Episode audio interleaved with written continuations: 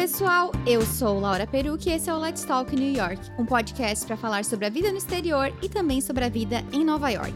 Vocês já sabem que para comentar esse ou qualquer outro episódio é só me mandar uma mensagem pelo Instagram @laura_peruque. E não esqueçam que reviews sobre o podcast são sempre bem-vindas. Então, se você tem um iPhone, abre o iTunes, deixa um review pra gente. E se você não tem um iPhone, não tem problema, abre o Spotify e segue lá, que vai ajudar de qualquer jeito. No episódio de hoje, eu recebo a querida Carla Paredes. Gente, a Carla, junto com a sócia dela, Joana, elas têm uma plataforma chamada Papo sobre Autoestima, que é uma rede de acolhimento sempre aberta ao diálogo, rede de acolhimento para mulheres. E vocês podem conferir mais o trabalho delas no Instagram, arroba Papo sobre Autoestima. Elas também têm um site e uma comunidade no Facebook. Vocês vão encontrar todos esses links lá no Instagram delas. A Carla mora aqui em Nova York há quatro anos e tá uma das coisas que eu acho mais doida nesse lance de morar fora, porque eu acompanhava a Carla e a Joana quando eu morava no Brasil. Eu acho que se eu não tivesse vindo para cá, e a Carla também, eu jamais teria tido a chance de conhecer a Carla no Brasil, porque eu morava lá no sul do mundo, ela em São Paulo, então assim, no way. Então, Carla, seja muito bem-vinda e muito obrigada por topar participar do podcast. Ai, Laurinha, obrigada, obrigada. Nossa, é uma honra estar aqui. Eu sempre ouço Let's Talk New York, então eu tô muito feliz de estar aqui. Muito mesmo, obrigada. Então, a Carla, ela já tava na minha lista mental de convidadas pro podcast, né? Já tinha seguidoras que tinham falado, ai, grava com a Carla, não sei o que. Eu falei, eu sei, mas eu preciso ter um, um tema precisava um estalo, não vou chamar a Carla assim do nada. Eu quero ter um tema muito legal para falar com ela. E a Carla, ela de vez em quando divide os aprendizados e os devaneios sobre morar fora no Instagram e no blog. E esses dias ela postou uma foto no Instagram de uma salada. Mas não era sobre a salada, era sobre comparações quando a gente mora fora. E a salada era. Enfim, vocês vão ter que ir lá ver o post da salada agora. E ela falou sobre comparações quando a gente mora fora, sobre como ela lidou com isso no começo e como que ela foi se adaptando a essa mudança de país. Eu achei tão lindo que ela escreveu. E eu falei, tá aí, ó pronto, um tema para um podcast. Então, hoje a gente vai falar sobre processos de adaptação quando moramos fora. Não adianta, por menos ou mais sofrido, todo mundo passa por isso. Então, eu anotei uns tópicos pra gente cobrir, discutir, comentar. A gente vai falar de experiências. E, de alguma forma, eu acho que a gente vai acabar aconselhando e ajudando quem tá nesse processo. Então, Carla, vamos começar do começo, né? Porque já, já antes aqui da conversa a gente já tava falando outras coisas. Qual era a tua relação com Nova York? Antes de 2016, antes de tu vir morar aqui? Então, Nova York eu acho que provavelmente uma das cidades que eu mais visitei na vida. Assim, eu tenho uma história de, de Nova York que desde os meus seis anos, eu acho. Eu acho que a primeira vez que eu vim pra cá foi com seis anos. Ah. É, que meu pai teve um congresso aqui e eu fiquei no Waldorf Astoria. e aí, sabe, sabe, você lembra daquele filme Príncipe em Nova York? Que mostra o Waldorf com Eddie Murphy, tipo, um filme maravilhoso. E aí que mostra um lustre gigante e tal. Gente, eu só sei que eu fiquei. Tem um lustre, que é, eu acho que é o maior lustre do mundo. Eu acredito Sim. Que se eu visitar o Waldorf Astoria hoje, eu não vou achar um lustre tão grande assim. Mas na minha memória de criança, tipo assim, era uma coisa colossal. Foi uma das experiências assim, mais incríveis. Então, e desde então meu pai sempre teve muito, muita coisa de trabalho para fazer aqui. E volta e meia ele trazia eu e minha mãe pra ficar batendo perna na cidade. Eu tenho muita história, sabe? Tipo assim, eu já vi, eu já vi, Cat, tipo, nessa viagem de seis anos, eu vi Cats, eu vi Vitor e Vitória, uhum. tipo, na Broadway. Sim, Fantasma da Ópera, enfim, sabe? Com seis anos eu lá vendo Fantasma da Ópera. E aí depois, tipo, com uns oito, nove, eu passei a visitar a cidade quase todo ano no meu aniversário, que eu faço aniversário uhum. em julho.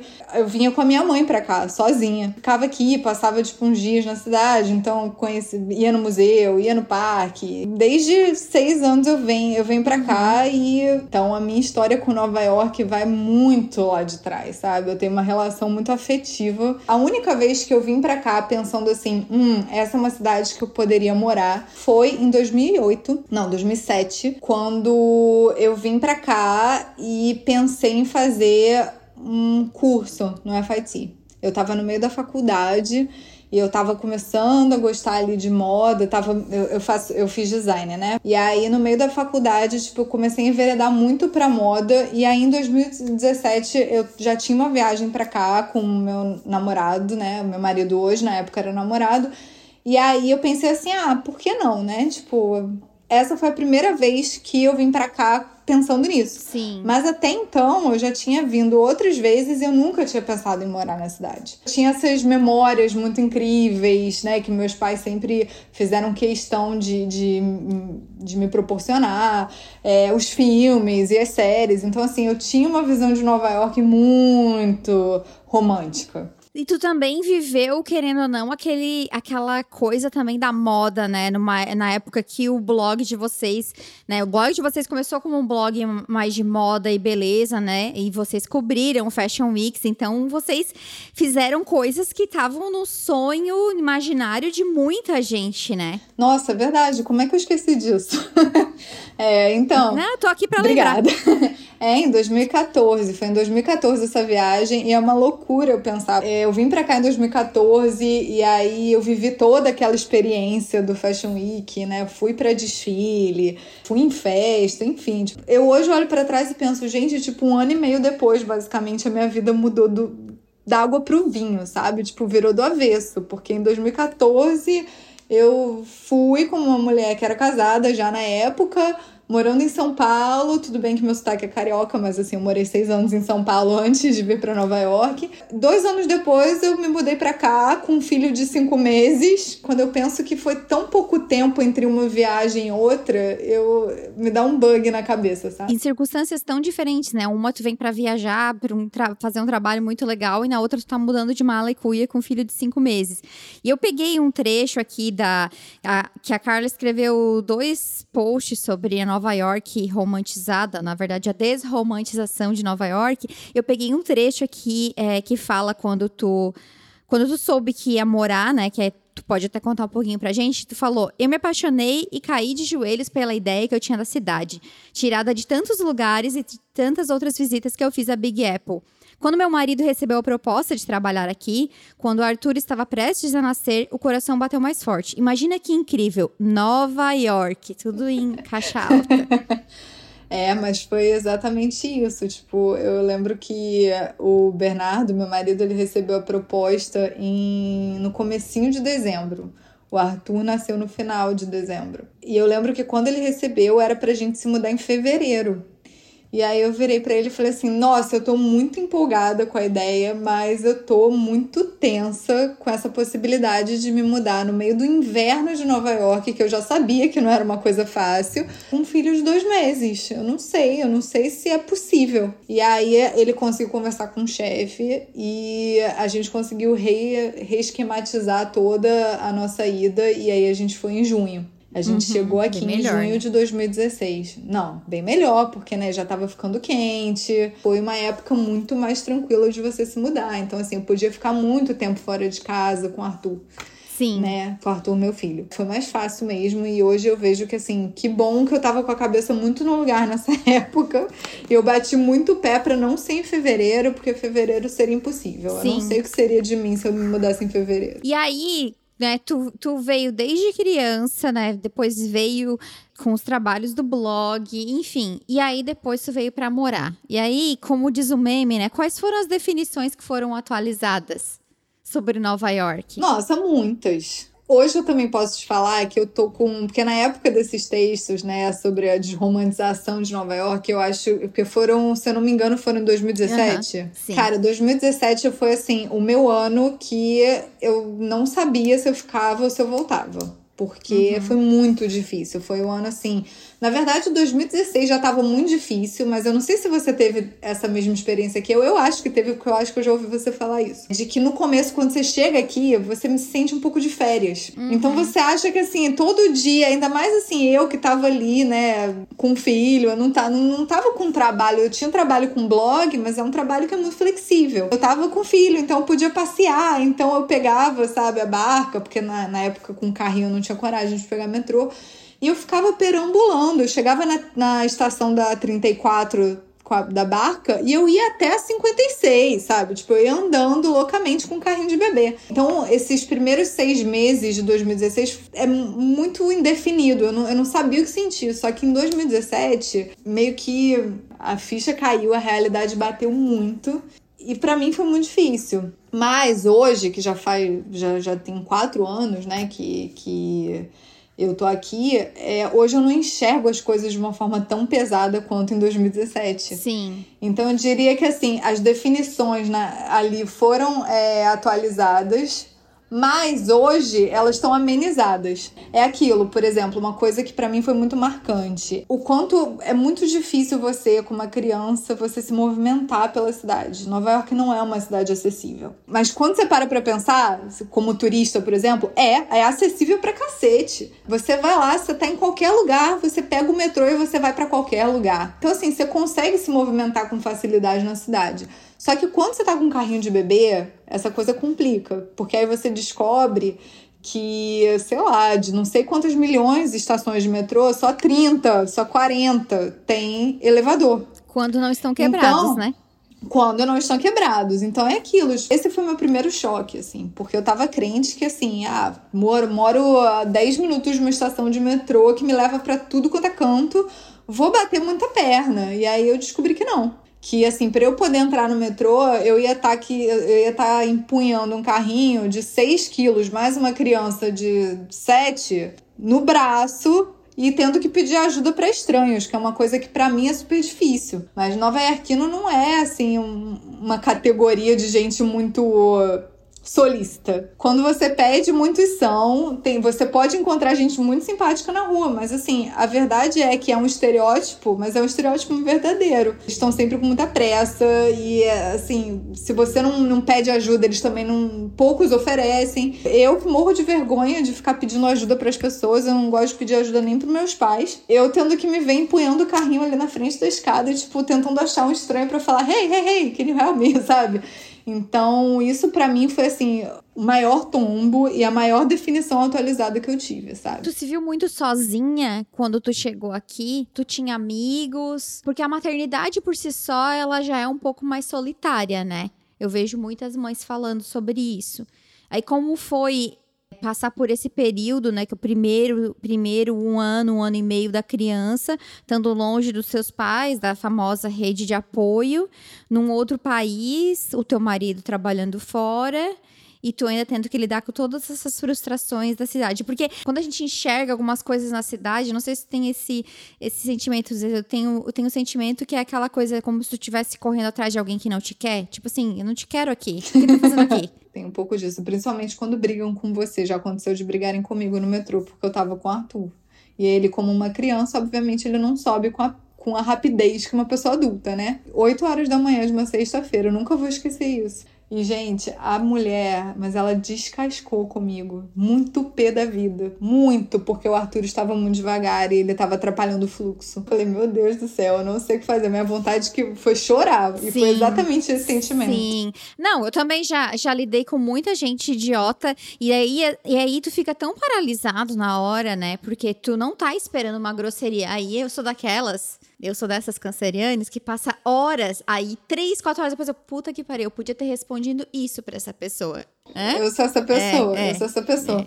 Nossa, eu tenho uma outra história boa também sobre isso, sabia? A roda do carrinho do Arthur já emperrou no metrô da oitava avenida com a linha L. E aí a roda simplesmente caiu. Você sabe que aquela estação é uma estação que, que ela, ela termina. Então, tipo, os trens ficam parados ali. E aí a rodinha do Arthur caiu no trilho e o carro dele ficou com três rodas. Aí eu subi e fui pro guichê pedir ajuda pra mulher. Depois de eu subir, sei lá, três lances de escada em espiral, a mulher queria que eu dissesse a exata, é o exato lugar de onde a rodinha tinha caído. Eu virei pra ela, ah, meu amor, isso é impossível. tipo, Tipo, como é que você quer que eu te diga qual é o exato lugar?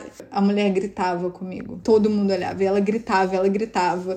E na hora, tipo, subiu aquele quentinho no rosto, sabe? Nossa. Que você tem certeza que você vai chorar. Eu, assim, tipo, muito nervosa, porque eu fiquei muito nervosa. Porque, assim, eu tinha quatro meses morando aqui. E eu fiquei muito nervosa, eu não sabia o que falar. Meu inglês, ele, ele ainda é meio capenga, porque, né, agora tá muito melhor, mas eu cheguei a falar isso, eu nem sei como. Eu só virei assim: se quem chegar lá embaixo vai ver um carrinho perneta, sabe?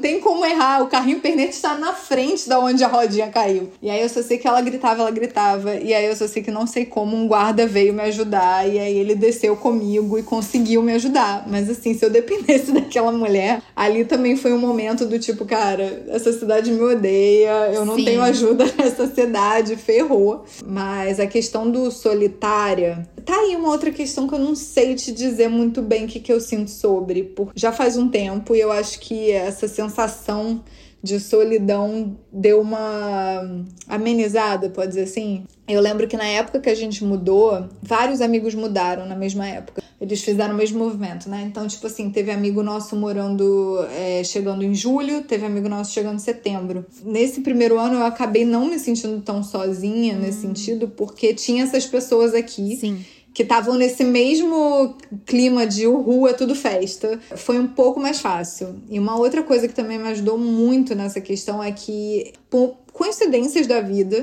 eu descobri que tinha uma brasileira morando nesse prédio com uma filha com a idade muito parecida com a do Arthur, tipo, ela, a menina seis meses mais velha. E eu descobri porque ela é amiga de amigas de amigos nossos. Olha que loucura. Mas que foi exatamente isso. Tipo, o Bernardo conheceu esse amigo dos amigos e aí tava comentando e falou: Ah, que a gente tá indo morar nesse prédio. Nossa, eu tenho uma amiga que mora nesse prédio. E aí ela botou a gente em contato. Então, quando eu me mudei, eu já tinha essa, essa menina que virou minha amiga, óbvio. Eu não me senti tão sozinha nesse primeiro momento por causa disso. Mas é muito solitário, sim, sim. sabe? Porque é, é, diferente, sabe? Eu acho que eu não tenho uma facilidade muito grande de fazer novas amizades. Eu não. Então, assim, eu não era aquela pessoa que eu ia pro parquinho, levava o Arthur e, sei lá, falava com a mãe do lado, entendeu? Eu não, não era essa pessoa. Uhum. E eu acho que tem uma outra coisa aqui também que isso eu fui perceber uns anos depois, né, quando o Arthur entrou na escola, que para mim era muito difícil fazer amizade com os pais dos amiguinhos dele. É uma loucura, porque culturalmente você acha que americano é muito parecido com o brasileiro, porque o brasileiro absorve muito da cultura americana. Uhum. Mas ali na convivência é muito diferente. A gente é muito mais, né, é. a gente é dado, uhum. a gente é dado, a gente tipo faz amizade ali na esquina, né? A gente encontra uma pessoa no bar, conhece e virou melhor amigo, é. no dia seguinte tá indo para sua casa casa. Isso acaba prejudicando a gente depois, né? Porque daí a gente chega aqui e eles não são assim.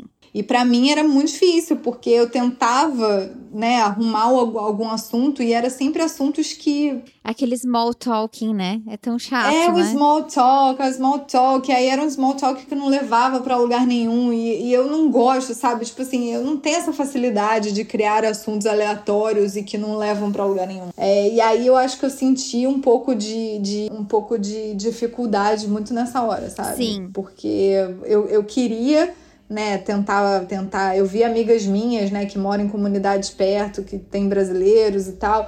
E aí você vê que ali eles de fato criaram comunidades. Essas minhas amigas que se mudaram, muitas com os filhos, cada uma estava num canto da cidade. Então, elas estavam longe. Não é que eu podia virar e falar assim, tirando essa que morava no meu prédio, não é que eu podia virar e falar assim, ou oh, vamos se ver agora? Então foi um pouco difícil, sabe? Tipo, essa. essa de enturmar, uhum. vamos dizer. E eu vou te dizer, eu só me enturmei esse ano, por incrível que pareça. Ah, mas eu só esse ano posso dizer que eu tenho uma amiga que não é brasileira, ano passado para esse ano. Então, eu não posso dizer que eu tenho uma amiga que não é brasileira. Eu não, eu não considero as pessoas que eu falo é, hoje, eu não considero não elas como amigas. amigas. Uhum. Mas eu tô ali vendo essas pessoas duas vezes por semana, porque foi uma coincidência, na verdade, né? Tipo, o Arthur tava numa escola e aí esse ano ele entrou para uma escola pública. E alguns amiguinhos da escola antiga, eles se mudaram para essa mesma escola. Uhum. E aí as mães, as mães fizeram um grupo e viraram e falaram assim: ó, já que tá todo mundo na mesma escola, vamos se juntar para fazer um, um playgroup para as crianças poderem socializar duas vezes por semana?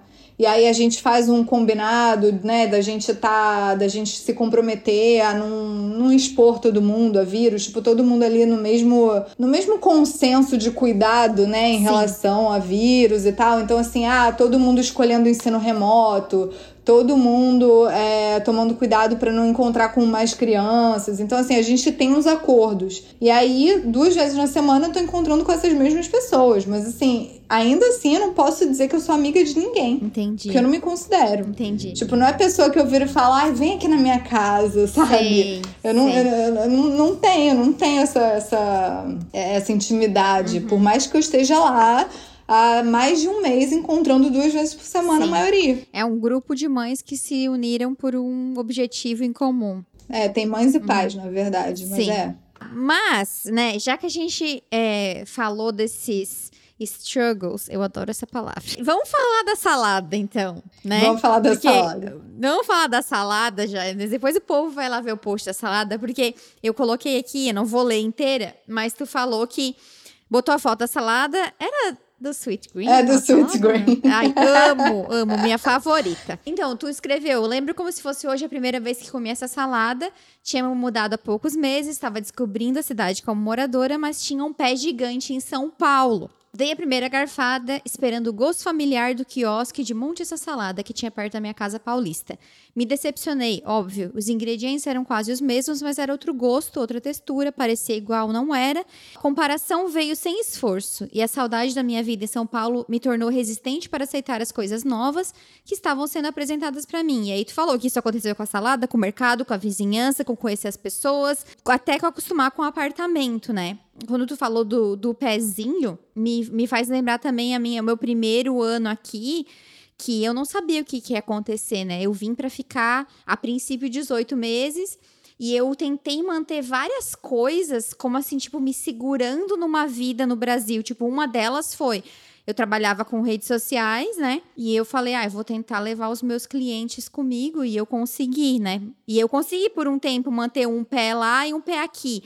Zé, eu, eu faço uma metáfora com aquela. Eu acho que esses primeiros anos, né? que a gente mora fora, tipo, sei lá, tu vai atravessar um rio e tu vai pé, um pé em cada pedrinha. E pra ir na, pra, pra pedrinha da frente, tu ainda tem que ter o suporte na pedrinha atrás, antes de colocar os dois pés na pedra da frente.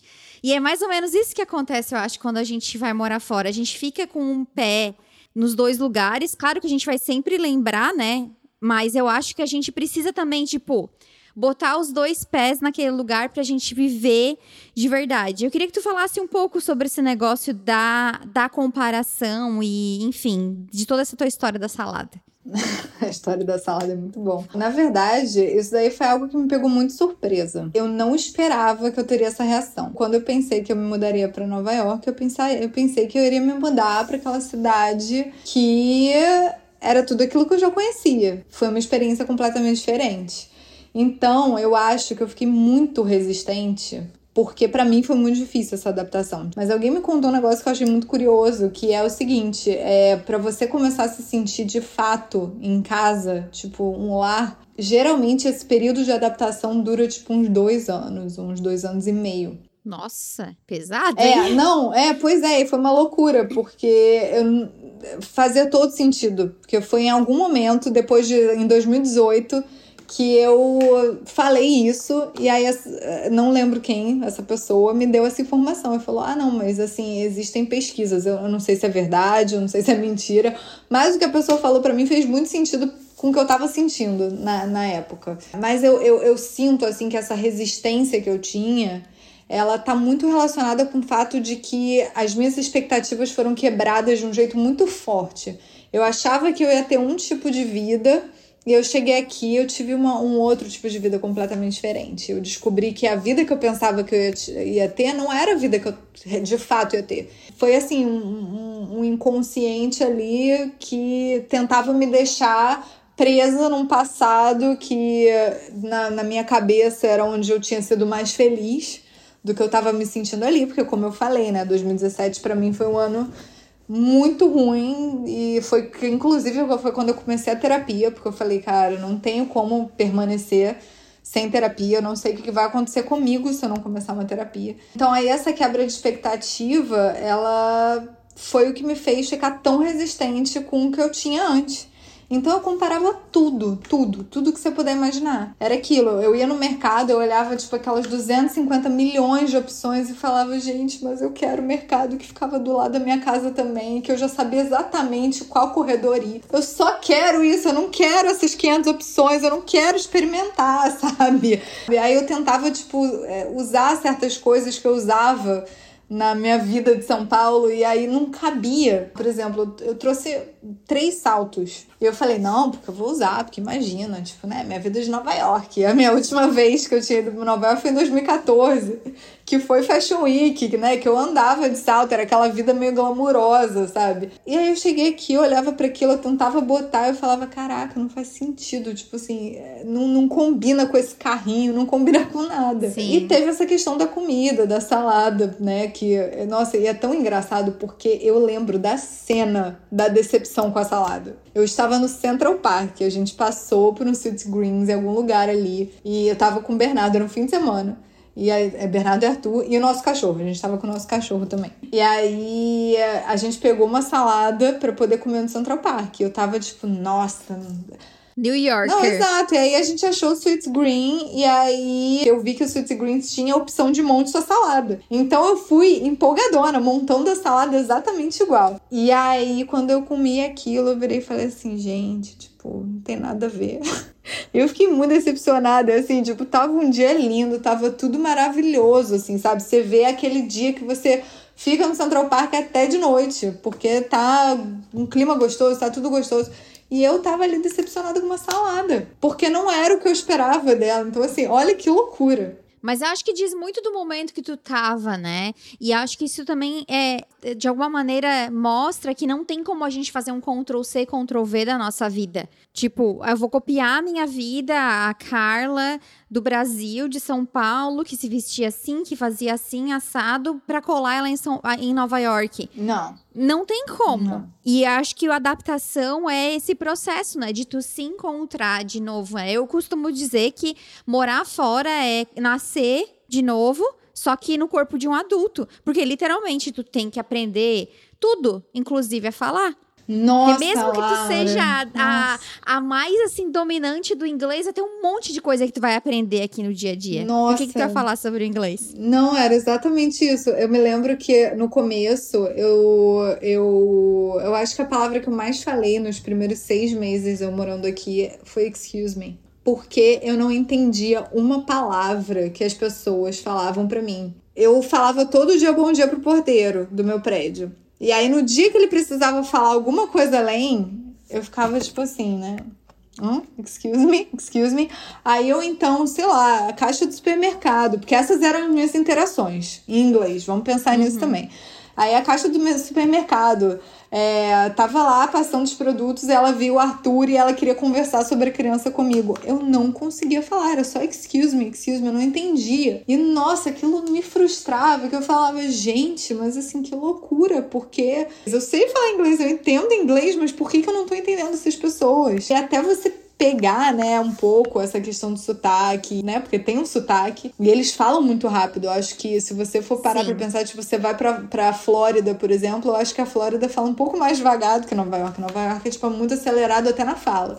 Até eu conseguir entender esse ritmo, nossa, foi muito excuse me na veia.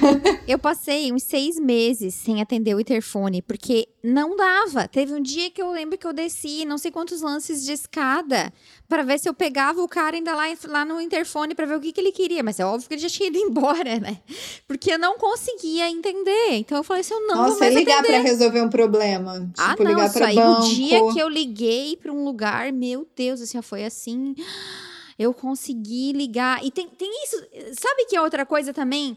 Que assim, tem as frustrações, mas também tem essas pequenas vitórias, tipo, uau, eu consegui fazer isso. Gente, o dia que eu dei esporro na Verizon, foi assim, eu, quando eu terminei, porque assim, de fato eu dei um esporro, eu não sou de dar esporro, não dou esporro, não é confortável para mim. Eu tava com muita raiva, eles fizeram um negócio que me irritou muito de cobrar uma ligação que não existia. E aí, eu só sei que eu fui na jugular, assim, o cara, ele, e o cara que me atendeu, ele, ele, ele era meio sonso. E eu falava, gente, não é erro meu, eu estou ligando pelo FaceTime, sabe? Vocês não podem me cobrar, eu não, eu não falo com ninguém pelo telefone, tava me cobrando chamada internacional. E aí, eu só sei que até eu conseguir desenrolar isso, conversar com o cara e, tipo, conseguir me fazer entender e ele, tipo, entender, eu só sei que, eu, eu cheguei, eu fui até irônica com ele. Porque ele tentando me chamar de burra e eu não deixando, porque eu tava entendendo isso, eu, eu comecei a dar uns foras. E aí, nisso, que já que ele tava me dando um fora, eu dei outro fora, porque eu aprendi que isso daqui, é, isso aqui também é importante aqui em Nova York. Se a pessoa ela se faz de desentendida, de. porque você percebe a intenção, né? Uhum. Do jeito de falar. Se você responder a mesma moeda, a pessoa fica quietinha. E aí, quando me vi respondendo igual, eu desliguei, eu consegui o que eu queria, eu falei, nossa, eu não tô acreditando. É muito bom isso. É, é, é muito, é bom. muito bom. Tipo, de essas coisas pequenas que para talvez, né, para um americano, talvez não, né? Com certeza para eles tipo, não é nada demais, mas pra gente, quando a gente consegue, né, resolver, fazer as coisas, sei lá, descobrir qualquer coisa, até um produto similar no supermercado. Tipo, nossa, acertei comprar o arroz que eu gosto. E aliás, isso faz eu lembrar de outra coisa que tu falou da, das comparações, né? E tu falou para mim que tu deu um conselho para uma amiga que acabou de se mudar para Holanda para não fazer comparações.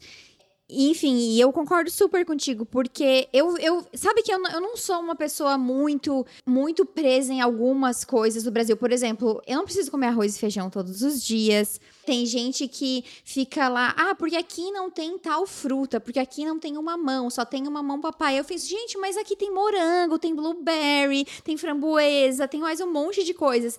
Então, eu sempre sou da opinião que Tá bom, não tem tal coisa, mas tem mais um monte de coisas e tu não precisa, que nem eu falei, copiar e colar a tua vida. Não, tu vai aprendendo outros sabores, né? Outras saladas, né, Carla?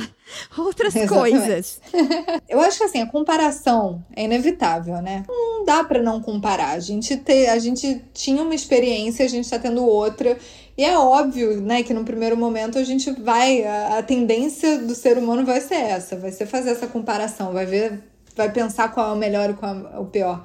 Mas eu acho assim, para mim, o ponto-chave desse conselho que eu dei para ela, que eu espero que ela siga, eu espero que quem esteja ouvindo, esteja nesse processo, é, entenda de uma forma muito mais rápida e menos sofrida do que eu, é que assim, tá tudo bem se comparar, mas ser resistente por causa dessa comparação não é saudável. É aquilo, tá tudo bem você sentir falta da sua vida, isso é um sentimento completamente normal. Você, por mais que você esteja, né, feliz com essa mudança, tipo, você ter um pouco de tristeza por, por tudo que você deixou para trás, isso, isso é normal, tudo isso é normal. Mas assim, o que não pode ser normal é você ficar ali paralisada no mesmo lugar, porque você se nega a, a se abrir pro novo. Sim. Entende? Você fica ali se negando a abrir pro novo, você vai fazendo, mas você vai fazendo muito de mau gosto, porque você continua pensando no que você tinha. Uhum. Então, assim, tudo bem comparar, mas eu acho que existe um, um ponto da comparação saudável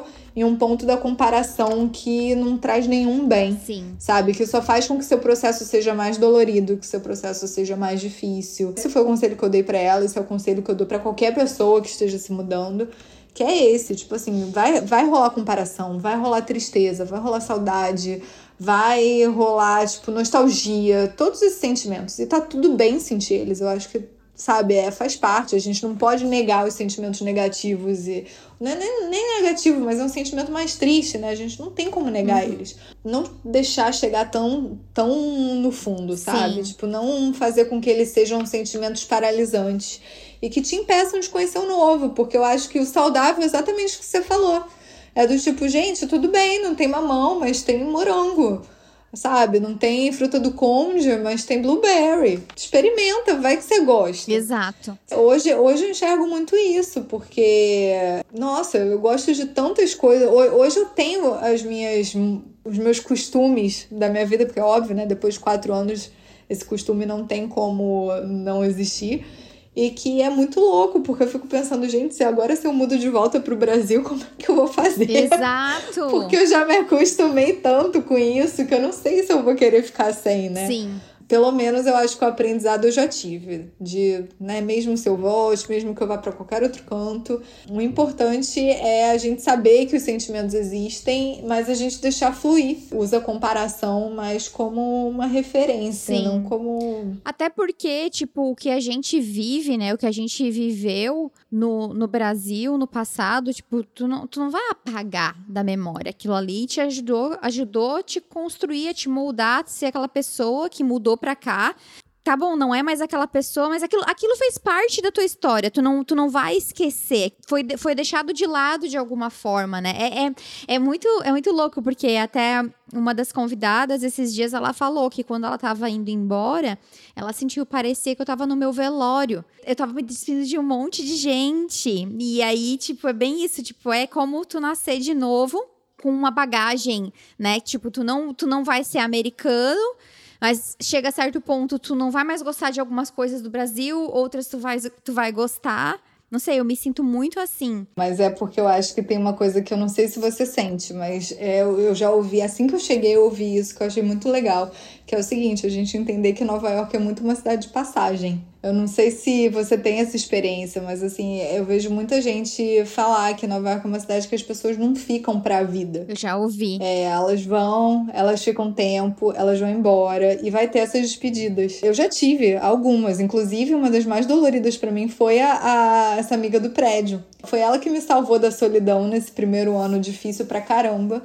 Eu brinco com ela que assim, ela foi o anjinho que caiu na minha vida, porque assim, eu acho que se não fosse ela, eu teria muito mais dificuldade. Uhum. Foi ela que me fez, assim, ficar com os pés no chão e lembrar que ela tava na mesma situação que eu. Não podia trabalhar. No, no caso dela era ainda pior, porque ela não podia trabalhar, era o mesmo visto, era o visto O. Ela não podia trabalhar, no meu caso eu ainda tinha o blog, né, para poder me, me. O blog, as redes sociais e tudo, pra. pra para poder me distrair, para poder tipo procurar assuntos e me manter ativa intelectualmente, Sim. não ficar só focada, né, no, no mundo da maternidade ela era a pessoa que a gente tinha isso de, ai, ah, vamos jantar uma na casa da outra, porque os maridos estão trabalhando até tarde. Qual casa tá mais bagunçada? Porque aí a gente vai lá pra casa que tá mais bagunçada, a gente arruma e aí volta pra casa já com as crianças dormindo. Sim. E ela foi embora justamente no ano que eu comecei a me, me reerguer. Mas eu tive que aprender, sabe, a, a lidar com isso. Tipo, é, esse, essa pandemia tipo, já, já levou mais uns dois casais. Uhum que também eram pessoas próximas nossas, que a gente se encontrava, que tinham filhos, que brincavam e tal, e também tiveram que ir embora. Sim é isso, a gente vai aprendendo a conviver com essa, com essa sensação de que nada é para sempre, porque eu acho que quando a gente vive uma vida que é muito. Pelo menos em São Paulo, eu nunca tinha pensado nessa questão de ir embora. Eu vivi seis anos lá e eu nunca vivi, eu nunca tinha vivido nesse, nesse esquema de pensar que São Paulo era uma cidade de passagem. Porque quem eu conhecia já morava lá há anos, nem pensa em sair, ou então que já eram de São Paulo, né? Eu fiz muitas amigas em São Paulo. E aí, Nova York foi a primeira vez que eu lidei com isso. Falar assim, tipo, é, então vai ter um dia que se bobear vai ser você a pessoa que tá se despedindo. É mais, um, é mais uma coisa que a gente aprende a lidar. Não gosto dessa parte. Também já dei tchau pra muita gente. Ah, já chorei no metrô por causa disso. Aliás, você sabe da história, né? Que você não chorou no metrô, você uh -huh, não é considerado sei, uma, nova, uma New Chorar no metrô e morar por 10 anos. Nova-iorquinos ou eles nascem ou eles se tornam. E para se tornar, tu precisa é, chorar em público, né? No caso, com certeza vai ser no metrô. Não, eu já chorei é, no meio da também. rua. Eu, eu nem sei mais já onde eu chorei, já não. Né, nem me importo mais. E, e, também ter morado por 10 anos. Aí quando tu completa 10 anos, ganha a tua carteirinha. Você ganha essa carteirinha é, de New York. Que, na verdade, não ilusória, né? Mas, o Carla, tem um último tópico que eu queria falar sobre esse negócio de se adaptar, que na verdade são coisas que, que eu passei a pensar mais nesse, nesse de um ano pra cá. Bom, uma coisa na real que eu, eu acho que ajuda muito é tentar trazer um pouco do, da cultura daquele lugar, tipo, fazer parte. Por exemplo, o meu primeiro Thanksgiving aqui, eu não fiz nada. Sei lá, e aí só fiquei esperando a Black, Black Fraud no outro dia, né? E, enfim, fui na, fui na Macy só pra dizer que. Só pra dizer, tipo assim, não quero mais essa experiência na minha vida. Muito obrigada, tchau. E aí, enfim, desde, sei lá, 2016, eu acho que eu devo ter incluído essa tradição na, na, na, nossa vida de fazer o, a, a, ceia lá, né? Tem história com peru, já tem história para contar, tudo. e também, né, Halloween. Tipo, ano passado fui na minha primeira festa de Halloween. Esse ano a gente até brincou. A gente foi pela primeira vez também, né, fazenda de Apple Picking, foi lá pegar as abóboras, aquela coisa que eu, honestamente, eu falei pra minha amiga, não entendi qual é o hype disso aqui, porque eu cresci fazendo isso, indo catar fruta no sítio da minha avó. Mas tem outra coisa também que, que eu acho que é, que é importante quando tu mora no lugar e tu tá há bastante tempo, é também prestar atenção naquilo que naquilo que está acontecendo no lugar onde tu mora. Tipo, ah, poxa, agora vai estar tá acontecendo eleições. O que está acontecendo? O que estão falando? Como que funcionam as coisas? Tipo, só esse ano que eu fui tentar entender como é que funciona o sistema de saúde. Tá, como é que funciona essas eleições que todo mundo fala que é complicado? Tá, mas eu, eu quero entender. Sabe esse tipo de coisa? Não sei se rolou contigo também. Dessa coisa de consciência social, mas não no Brasil, e sim aqui onde tu tá morando. Nossa, aconteceu. Não, não nisso de procurar a questão do sistema de saúde, de tentar entender essas coisas. Na verdade, eu entendi com você, lendo seus posts.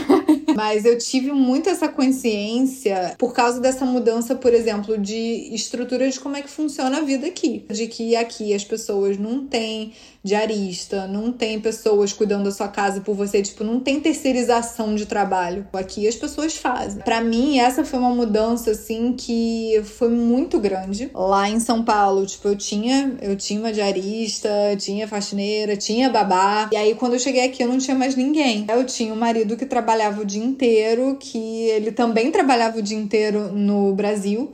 Então ele não tinha o costume de ficar fazendo nada em casa. Ele fazia fim de semana, tipo, a comida lá que ele gostava de cozinhar. Foi muito difícil essa adaptação. Hoje muita gente percebeu na pandemia que cuidar de casa leva tempo e tá sempre desconstruído. Uhum. Né? Você arruma no, em dois Sim. segundos depois tá desarrumado, principalmente se você tem criança, enfim. E aí eu mudei para cá com essa, com esse com a sensação de que eu tinha que ter as coisas arrumadas do mesmo jeito que eu tinha em São Paulo.